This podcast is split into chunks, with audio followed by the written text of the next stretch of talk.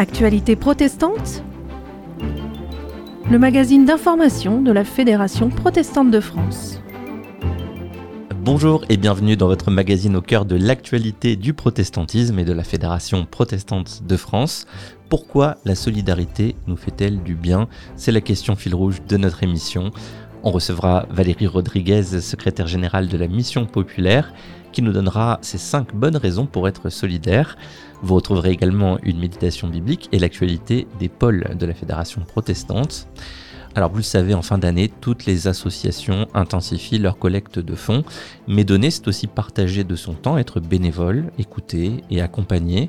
On en parle tout de suite avec Marie Orcel, secrétaire générale de l'APA à Nîmes, au micro de Mirana Randria Malanjara. Actualité protestante. À votre écoute. Marie Orcel, bonjour. Vous êtes secrétaire générale de l'Association protestante d'assistance de Nîmes. On parle beaucoup de dons en cette fin d'année. Quelle différence faites-vous entre le don financier et le don de son temps pour les autres? Bonjour Mirana. Écoutez, euh, le don le don en temps pour les autres, c'est ce que c'est ce qu'on valorise le plus dans notre association et dans beaucoup d'associations, puisque c'est le c'est le don principal que font des, des, des, centaines de personnes. Pour notre association, on a environ euh, 140, 150 bénévoles euh, chaque année qui viennent donner euh, plusieurs heures par semaine 47 euh, semaines par an, donc c'est un don en temps qui est très très très conséquent. Alors évidemment, le don financier c'est très important et on en a besoin, mais sans le don en temps euh, des, des, bénévoles, on ne pourrait rien faire. Avez-vous un exemple d'action qui demande principalement du temps passé avec les autres? Ben, Je dirais que toutes les actions, euh, absolument toutes les actions nécessitent du temps parce que euh, rencontrer les personnes que, que nous accueillons, euh, c'est principalement de l'écoute, c'est être à l'écoute de leurs demandes, de leurs besoins. Et donc toutes les activités euh, que nous menons, euh, toutes les activités de solidarité demandent du temps. D'abord du temps. On peut pas agir avec les gens si on prend pas le temps de, on prend pas le temps de les, de les écouter. je vous donne un exemple. Nous avons un accueil social plusieurs fois par semaine. Et c'est principalement du temps donné, du temps accordé, du temps échangé avec d'autres pour euh, les écouter, les orienter et puis euh, éventuellement, si on le peut, les, les, soutenir et les accompagner. Comment votre association encourage-t-elle cette culture du don euh, de son temps? Alors on a beaucoup beaucoup de chance parce que dans cette association, les, les, bénévoles affluent très régulièrement. c'est une vieille association qui aura 120 ans en 2024. Et ce don en temps, il n'y a pas vraiment besoin de l'encourager, il est vraiment réel. Euh, les bénévoles euh, donnent de leur temps énormément. Qu'est-ce que l'engagement bénévole peut apporter à chacun? Alors moi je suis pas bénévole dans cette association, donc je pourrais pas vous en dire euh, beaucoup à ce sujet, mais j'ai déjà été bénévole, donc évidemment on donne, mais on reçoit, on reçoit énormément parce que chaque personne accueillie est différente, chaque personne accueillie vous donne quelque chose, ne serait-ce qu'un sourire, un temps d'échange, ou, ou, tout simplement vous fait confiance en vous racontant les choses difficiles qu'elle traverse. Donc euh, l'engagement bénévole, oui, ça peut ça peut être ça, et puis aussi le sentiment de, de, travailler ensemble pour le pour le bien commun.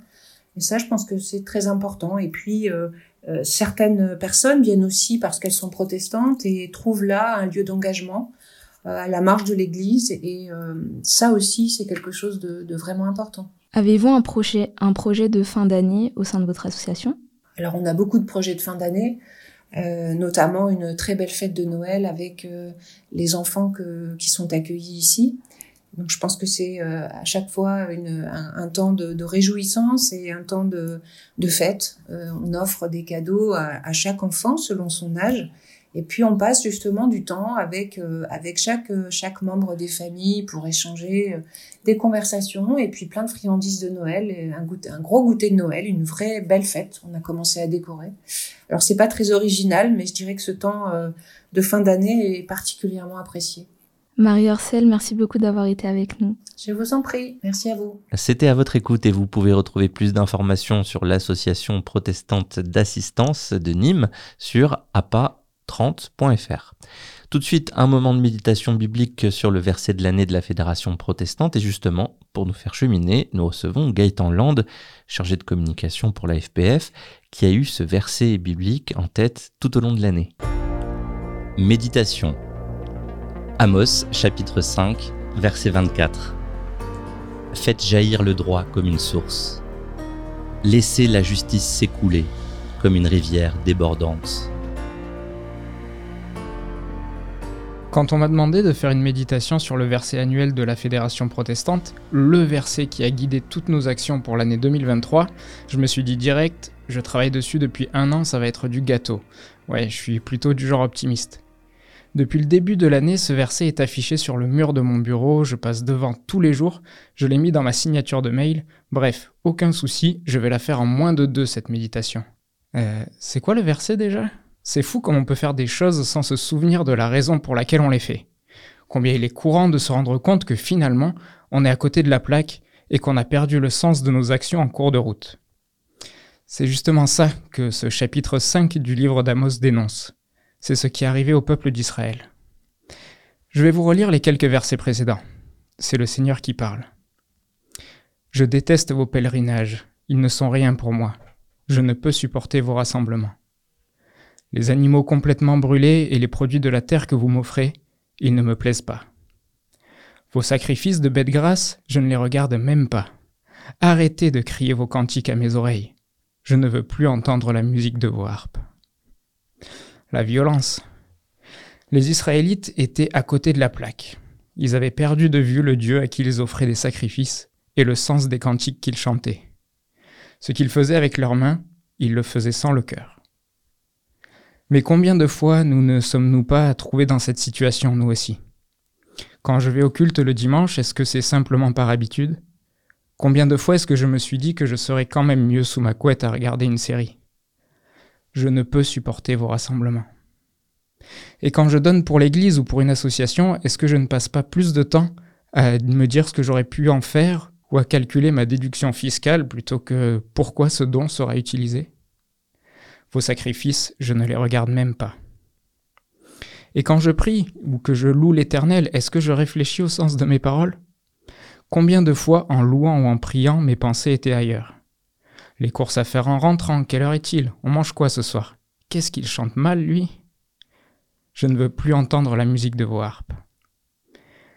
Ce sont quelques exemples personnels, mais force est de constater qu'il est facile de dériver et que je suis bien souvent à côté de la plaque moi aussi.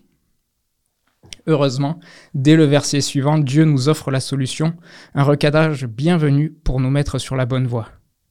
Faites jaillir le droit comme une source, laissez la justice s'écouler comme une rivière débordante. D'accord, mais comment faire jaillir le droit? Je m'en suis remis au dictionnaire, droit qui est loyal, qui dénote la franchise, qui est sans déviation d'un bout à l'autre. Être loyal et franc devant le Dieu qui nous demande de l'aimer de tout notre cœur, est-ce que ce n'est pas justement être à 100% dans ce que l'on fait en son nom? Être loyal et franc devant le Dieu qui nous demande d'aimer notre prochain comme nous-mêmes, est-ce que ce n'est pas être juste envers tous? Sans les actes, la foi est morte, nous dit l'épître de Jacques. De même, Amos nous explique que sans le droit et la justice, notre foi ne vaut pas mieux. Alors mettons du sens dans nos actes. Mettons de la foi au cœur de nos actes et des actes au cœur de notre foi. Ça résonne particulièrement pour notre générosité en cette période de Noël, mais aussi dans notre quotidien. Il est bon de prendre du temps pour se remettre sur le droit chemin, de vérifier que l'on est toujours sur la plaque. Et pour cela, faisons jaillir le droit comme une source. Dieu ne nous invite pas seulement à être acteurs, mais bien à faire jaillir, à faire naître le droit là où l'on se trouve. Alors les petites sources de droiture de chacun, en se rejoignant, pourront former la grande rivière débordante de la justice. C'était Méditation avec Gaëtan Land, chargé de communication pour la Fédération protestante. Il partageait sur le verset biblique de l'année, Amos chapitre 5, verset 24. Rendez-vous en janvier prochain pour découvrir le nouveau verset choisi pour 2024. Tout de suite, dans l'invité d'actualité protestante, 5 bonnes raisons pour être solidaire pendant les fêtes et le reste de l'année, avec Valérie Rodriguez de la Mission populaire évangélique de France. Actualité protestante. L'invité. 5 bonnes raisons pour être solidaire pendant les fêtes et le reste de l'année avec Valérie Rodriguez, notre experte solidarité aujourd'hui. Bonjour Valérie. Bonjour. Vous êtes engagée depuis toujours dans la solidarité avec le DEFAP, CCFD Terre Solidaire, euh, Frères des Hommes et directrice de la fraternité de Trappes, euh, Mission Populaire euh, Évangélique de France pendant 10 ans. Vous êtes aujourd'hui, depuis pas longtemps, secrétaire général de la Mission Populaire. Vous avez d'ailleurs reçu la Légion d'honneur le 16 novembre dernier euh, comme une reconnaissance de votre engagement et de la structure Mission Populaire. Alors, cinq bonnes raisons pour être solidaire pendant les fêtes et le reste de l'année. On en parle ensemble. Première raison, parce que ça fait du bien. Alors oui, je trouve qu'on n'ose pas toujours dire que ça fait du bien parce qu'on pense que ça fait du bien à celui à qui on, fait du bien, mais ça nous fait du bien à nous aussi. Et je pense que c'est quelque chose qu'on n'ose pas toujours dire. On est un peu, euh, voilà, ah non, non, c'est pour les autres, c'est pas pour moi.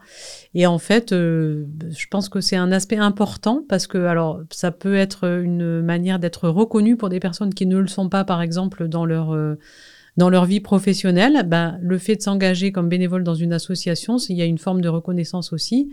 Les relations avec les gens, je pense que c'est hyper important et ça fait du bien. Moi, j'ai été dix ans donc directrice de la fraternité de Trappes et j'allais jamais euh, au boulot à reculons parce que je savais que voilà dans, les, dans la journée que j'allais vivre, euh, il y allait forcément avoir des choses. Euh, des choses qui m'enrichissaient moi et du coup voilà qui me faisaient du bien aussi à moi. Et j'ai l'exemple aussi d'un couple de bénévoles qui est à, à Trappes depuis les débuts de l'association, c'est-à-dire euh, depuis 45 ans. Ils ont maintenant euh, plus de 80 ans l'un et l'autre. Et leur médecin, à chaque fois qu'ils vont chez le médecin, euh, le médecin fait l'ordonnance et il rajoute toujours, et surtout la Miss Pop, la mission populaire, parce que ça vous fait du bien et ça vous, ça vous rend en bonne santé. Alors ça, c'était la première raison, parce que ça fait du bien. On reçoit aussi en tant que bénévole quand on donne de son temps.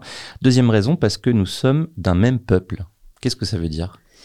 Alors pour moi, il n'y a pas, euh, enfin, on est tous euh, interdépendants les uns des autres. Euh, on fait partie d'un même peuple, et je pense que personnellement, moi, en tant que chrétienne, encore plus, je pense que les gens que je côtoie sont mes frères et mes sœurs et que j'ai la responsabilité d'en prendre soin euh, aussi. Donc pour moi, c'est une raison euh, importante. Euh, je pense à un verset de la Bible qui dit Qu'as-tu fait de ton frère? Et pour moi, c'est une question voilà, qui me traverse régulièrement.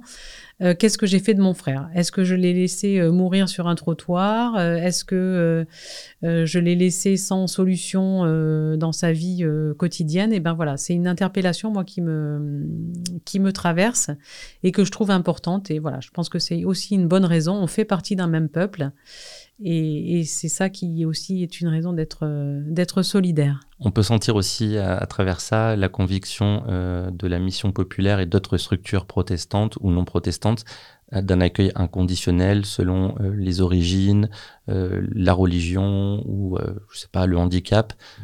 Ça se ressent aussi comme ça Alors tout à fait. je pense que cette question de l'accueil inconditionnel, c'est vraiment une des, valeurs de la mission populaire, mais je pense que c'est la même chose pour la CIMAD ou pour d'autres d'autres structures. Euh, ça fait partie de, l'ADN de ces associations-là, c'est-à-dire qu'on ne regarde pas la couleur de la personne, sa religion, euh, euh, sa manière de se tenir, euh, son langage, euh, mais voilà, on, l'accueille et on essaye de l'accompagner dans son parcours de vie. Voilà. Parce que nous sommes tous un même peuple, c'était la deuxième raison. Troisième raison d'être solidaire pendant les fêtes et le reste de l'année, parce que c'est une manière de rendre ce que j'ai reçu. Oui, alors euh, moi j'ai la sensation d'être euh, quelqu'un de privilégié parce que voilà, j'ai été élevée dans une famille aimante avec des parents aimants, euh, j'ai eu la chance de pouvoir faire les études que je voulais faire, j'ai toujours eu un toit sur ma tête, j'ai toujours eu quelque chose dans mon assiette et plutôt des bonnes choses dans mon assiette. Et je pense que voilà, quand on a cette chance-là, ben, c'est important de, de, la rendre d'une certaine manière et de se dire que d'autres n'ont pas cette chance-là et que c'est de notre responsabilité aussi que de rendre euh, ce qu'on a reçu. C'est comme un, un cadeau, voilà. Moi, je pense que la vie que j'ai eue, c'était un cadeau, et ben, je peux rendre un peu de ce cadeau. Pas suffisamment sans doute, mais un peu de ce cadeau à ceux qui n'ont pas eu la même chance que moi. Est-ce qu'il n'y a pas le, piège de devoir, euh, il faut euh, rendre comme si on avait une dette? Alors c'est pas il faut, c'est plutôt euh, je considère que c'est de ma responsabilité et je le fais pas en c'est pas c'est pas une contrainte. C'est plutôt euh, comme on disait tout à l'heure sur la première raison, c'est plutôt un bonheur. Voilà, je pense que c'est c'est oui c'est ça, c'est le bonheur de rendre ce que moi j'ai eu la chance de recevoir. Oui, comme un élan euh, naturel alors. Oui. Alors, euh, quatrième raison, parce que ça donne du sens à la vie. Et c'est vrai qu'on en a bien besoin, peut-être en ce moment. Oui, ben, je pense qu'effectivement, on, en a, on en a bien besoin. On regarde autour de nous et puis on a la sensation parfois que tout se, tout se délite, tout s'écroule, euh, des conflits euh, un peu partout. Encore tout récemment, euh, c'est à Gaza et en Israël que ça s'embrase. Et en effet, pour moi, ça donne du sens d'être solidaire. on peut pas, enfin, je, je pense qu'on peut pas vivre une vie où on se préoccupe uniquement de ses propres, de sa propre petite existence. Euh, métro, boulot, dodo, on rentre le soir, euh, voilà, on allume la télé et puis tout va bien. Je pense que quand on allume la télé, de toute façon, on voit bien que tout va mal. Et, que du coup, bah, être solidaire, ça, donne un peu de sens à quelque chose qui pourrait, de prime abord, paraître euh, complètement, voilà, ne plus avoir aucun sens. Alors, dernière raison que, que vous avez notée, peut-être plus personnelle, parce que je ne peux pas me résoudre à vivre dans un monde injuste. Alors moi, je peux pas me résoudre à ça parce que euh, voilà, je, je, pense qu'on le voit tous les jours. Quand on prend le métro, on voit des gens euh, couchés par terre dans la rue. Euh, quand on vit dans une fraternité de la mission populaire, ben, on voit des gens qui n'ont pas de toit, qui n'ont rien à manger. des gens qui attendent des papiers pendant des années, parce que ça se chiffre pour certains en années. Euh, moi, je peux pas me résoudre à ça parce que parce que je trouve que c'est des situations qui sont profondément injustes. Ces personnes, euh, elles n'ont pas forcément euh, demandé à être dans ces situations-là. des personnes qui subissent la guerre, le conflit dans leur pays d'origine, des personnes qui n'ont rien à manger, voilà. Moi, je peux je peux pas me résoudre à ça. Et donc, bah, pour moi, c'est une bonne raison d'être d'être solidaire, de se dire, bah, on peut pas vivre dans un monde qui est injuste. Ou en tout cas, moi, je vis pas bien dans un monde qui est injuste. En tout cas, pas sans rien faire. Et pas sans rien faire, voilà. Et, c'est une manière de dire, ben voilà, j'ai envie de vivre mieux aussi, et, cette injustice, je m'y résous pas. Alors quelques mots sur euh, la mission euh, populaire évangélique de France pour euh, finir cette interview. Peut-être la, la, présenter dans son ADN, dans son sens le plus profond. oui, alors la mission populaire, elle est née un peu après la Commune de Paris. Euh, donc c'est c'est pas par hasard, hein, c'est un contexte très particulier avec un pasteur euh, écossais qui est arrivé en France et qui a vu en fait la misère euh, dans laquelle se trouvaient les ouvriers, notamment de Belleville, et qui a voulu lancer quelque chose à ce moment-là. Aujourd'hui, la mission populaire, c'est 12 lieux de vie qu'on appelle des fraternités. Et pour moi, c'est pas par hasard que ça s'appelle des fraternités, évidemment. Euh, cinq en région parisienne, euh, euh, Nantes, Saint-Nazaire, Lyon, Marseille, enfin voilà, je les citerai pas toutes, mais en tout cas 12 en France. dans ces lieux de, vie, il se passe beaucoup de choses. ça peut être des cours de français pour des adultes, ça peut être du soutien scolaire, ça peut être des activités de vestiaire, ça peut être de la distribution alimentaire, des solidèges, donc des déjeuners solidaires, petits déjeuners solidaires pour des personnes qui sont à la rue. Voilà, alors ça peut ressembler de prime abord à des activités de centre social, mais pour moi la différence avec euh, un centre social euh, lambda, c'est que l'activité de la mission populaire, elle repose sur un trépied. Donc ce trépied, c'est des activités sociales qui s'appuient sur euh, le spirituel et le politique.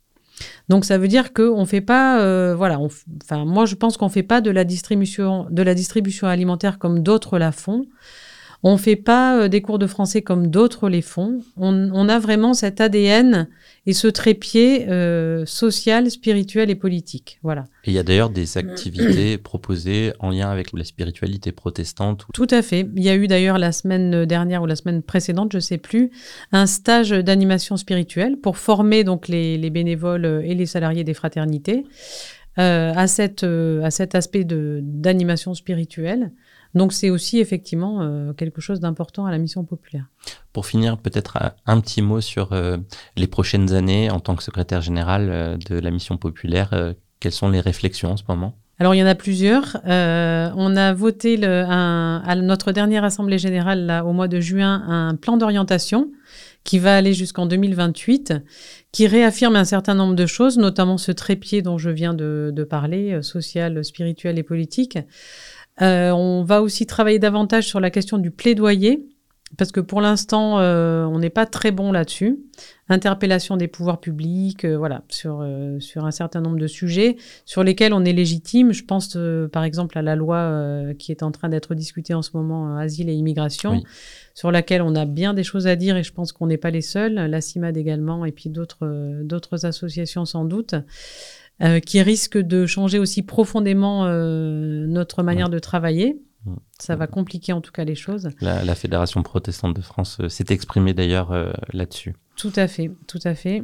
Euh, voilà, donc ça, c'est la question du plaidoyer, c'est un, travail important sur lequel on va, on va plancher. la question du bénévolat aussi, parce qu'on se rend compte que hum, le, la manière d'être bénévole a profondément changé.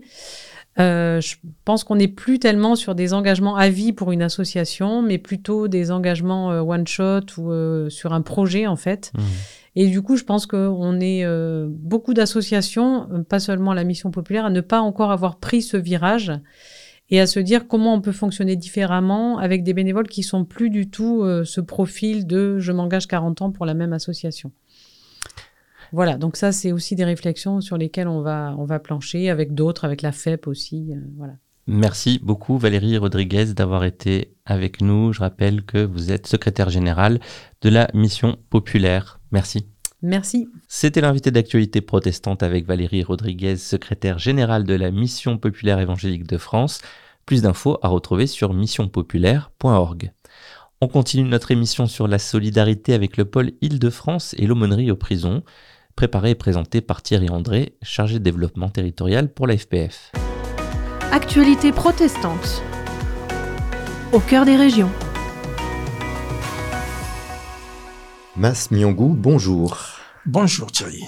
Bienvenue, vous êtes euh, pasteur donc de la communauté des églises d'expression africaine en France et euh, vous êtes aussi euh, depuis 2002 engagé dans l'aumônerie de prison et depuis 2008 vous êtes l'aumônier régional Île-de-France.